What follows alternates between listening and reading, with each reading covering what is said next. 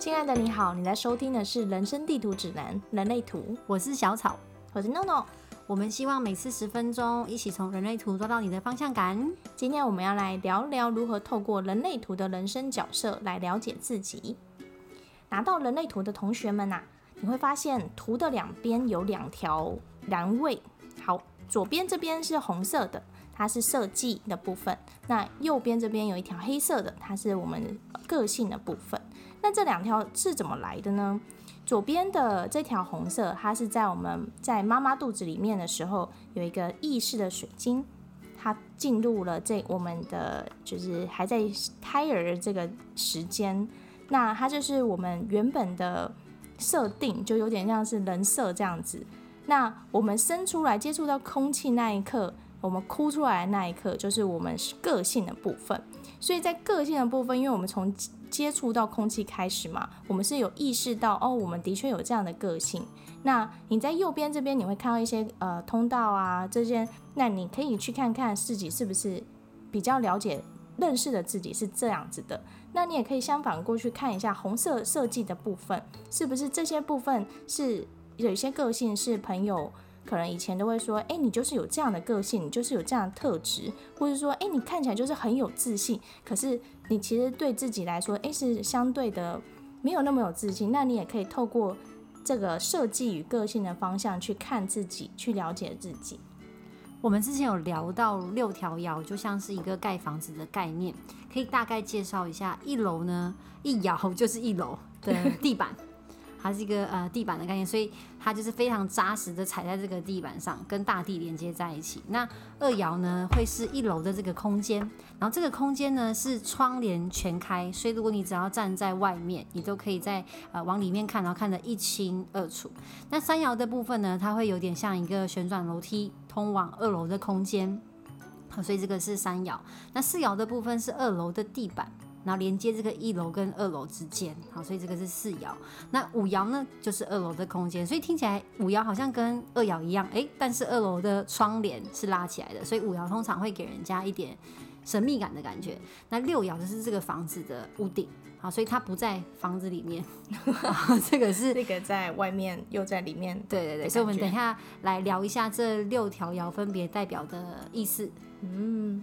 那一摇呢？一摇的部分呢？刚刚有说嘛，它是在一楼的地板，好，所以它不能往上，因为上面都有人了。嗯，那它就是要往下，很想要，很像是想要往下去挖那个地基或是地下室。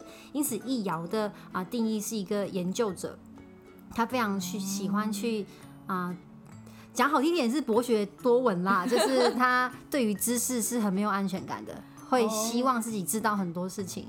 所以哦，没有不知道就没有安全感。对，所以他的恐惧是无知，害怕自己不知道什么事情。所以他们其实懂很多。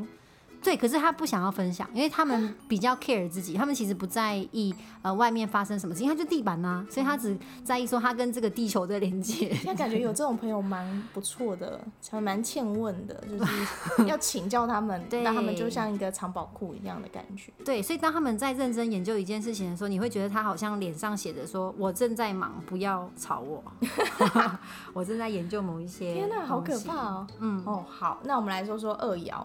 二爻就是在就刚刚有说，就是窗帘打开的一个客厅。那其实他看了很多外在外，他可以透过窗户看到很多外面的东西嘛。然后他在透过观察的时候，他发现他可以发现哪些东西他比较擅长。那其实他大概可以抓到重点了，意思是说他抓重点比较快。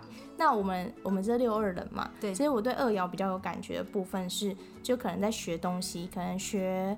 画画或者学自由潜水，老师大概说了什么，我大概可以知道老师的概念，就是他不需要花很多时间去解释这一点，那我就可以做出来。其实你那个不是学，是你本来就会一点的，那叫天生好手。对啊，就天生好手嘛。对啊，就是别人问你说，哎，你怎么会画画？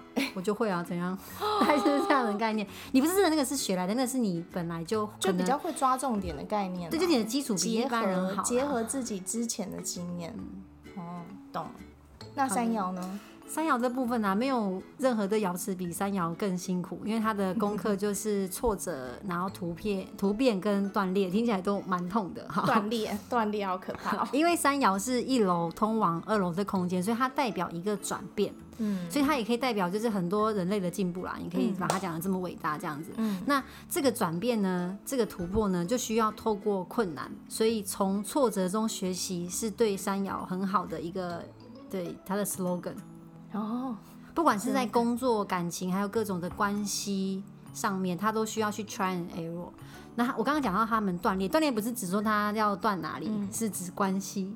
哦假如说工作或者是感情，他们就是会裸辞的那种人，或者是就突然感觉一个不对，立刻断尾。求生的那一种，可他他也没有这种无情啦，而是说他们在呃结束一段关系不会拖泥带水、拖拖拉拉，只要他觉得说，哎、这这个要结束了，他其实断裂对他来说会是一个三友一定是偶像剧会说不爱了就是不爱了的那个人，对不对？不好说。所以这个是三爻，然后三爻在啊、这个挫折的过程当中呢，虽然他是断裂跟挫折突变，但还是要依照自己的内在权威去做很重要的决定。啊，内在权威就是一个博大精深的东西。对，这个我们之后有机会再说哦。那四爻的部分呢，就刚刚小草有说到，就是一个楼梯的概念，它结合了一二三，没有三啦，哦，哦他自己啊，哦，对对对对对，是？吧？它就是一个楼梯嘛，嗯所以它它好像没有碰到碰到六，它是二楼的地板啦。所以它连接一楼跟二楼的空间，就是就是说，你看哦，一个一个很高很高的房子，嗯，假如说它可能是那种仓库型，然后你加了地板上去，它是不是就二楼的地板，它是就变成两层楼？对。所以它会变成是一个连接，大家的好朋友，对啊，所以他就是喜欢在群体环境中嘛，超爱，而且他会经营自己的社群，他就是在群体中比较有安全感的一个，听起来很适合当网红，不对，好像不太一样的，就很像社群经理，就是、对对就是在一个空间可能当一个 office manager，他可以往就是就是办一些活动啊，喜欢就是搞一些气氛啊，这种就是人人和，对，所以对于世瑶来说，他的资产就是他的人脉，那他也很擅长去做这样子的人脉的经营。哦，那五爻五爻就是在二楼里面关起窗帘，然后偷偷看别人的那一个。但其实这样子的人，因为他还是身在高处，所以其实其他的人都还蛮重注重他们的意见的。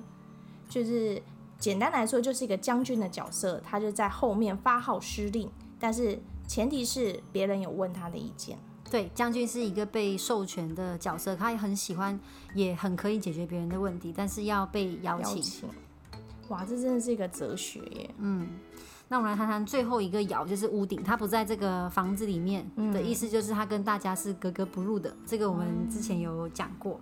那因为我跟 Noel 都是格格不入的角色，有六，不是 我们有六。那对于接错地方。对这个六爻我是非常有体验，因为呃六爻分成算是三个阶段，第一个阶段是三十岁以前，那三十岁以前的六会很像是两个三，三就不断在冲撞，三加三的感觉。嗯可是其实六爻又不像三爻这么的耐摔，嗯像之前老师在上课的时候就就开玩笑啊啊。这是一个比喻啊，不是老师真的这样子举例。就是如果有一台公车载满了人，然后滚下了山谷，最后爬出来还活着的，通常就是三爻。好，但是六其实没有这么耐挫。他虽然在三十岁以前很像两个三，但其实他对于挫折的恢复能力是没有三爻这么好的。嗯但是，呃，对于六爻来说，三十岁以前的这些磨练很重要，因为这决定他能不能真的成为这个屋顶。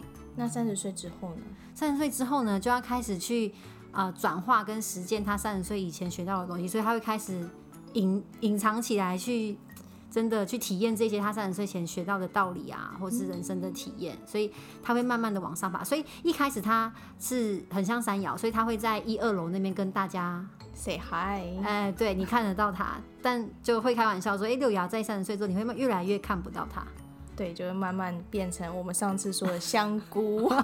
那五十岁之后是第三个阶段，嗯，那这个在人类图里面叫做凯龙星回归。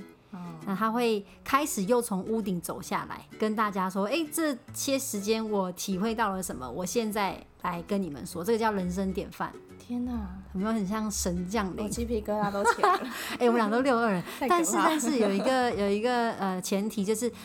这个六爻的人，他必须在三十岁到五十岁之间都有一个啊、良好的修炼吗？对，这真的算是一个修炼，或者去验证一些事情。嗯，对，验证验证自己想要做的事情，嗯体验自己的个性嘛。对。然后在某一个部分，他真的成为他人的典范，不管是在你的某一些的专长，或是你个人的体悟上面，就是呃 hard skill 或 soft skill 都可以。这三十到五十岁之间是一个很大的磨练，那这时候他才能够真的成为他人的典范。那如果没有的话，就拒绝了嘛，就会活得比较辛苦。辛苦一点。啊，对对对对对，还是可以活下去的，是没有问题的。所以总之，结合我们刚才在说的，一刚开始说左边红色，右边黑色，那可以去综合六爻，你会大概看到呃十二种人生角色，你有可能是一三，你有可能是三五，你有可能是六二，那就是我们会把诶、总共只有十二种哦，你不是那个不是 C 六取一哦，对就是总共就 总共就是十二种。不是随便不是随便配都可以的。对，所以可以透过人生角色结合呃结合这样子的爻，然后就是我们的人生角色。那在人类图上面，你可以透过这个人生角色去了解自己的个性。那也可以了解身边家人跟朋友的个性，就可以知道说我们在生活中要如何去善用自己的优势，并且你要用什么不一样的方式去跟他人相处。那你是什么人生角色呢？你身边影响你最深的人是什么人生角色呢？跟我们分享看看你对于以上内容的体悟吧。我们会在接下来的节目分享各种人生角色哦。欢迎在脸书上搜寻“人生地图指南”底线人类图，也可以在 IG 上搜寻 “Human Design” 底线 GPS，也欢迎大家在下方留言指教哦。谢谢你，拜大家晚安。拜。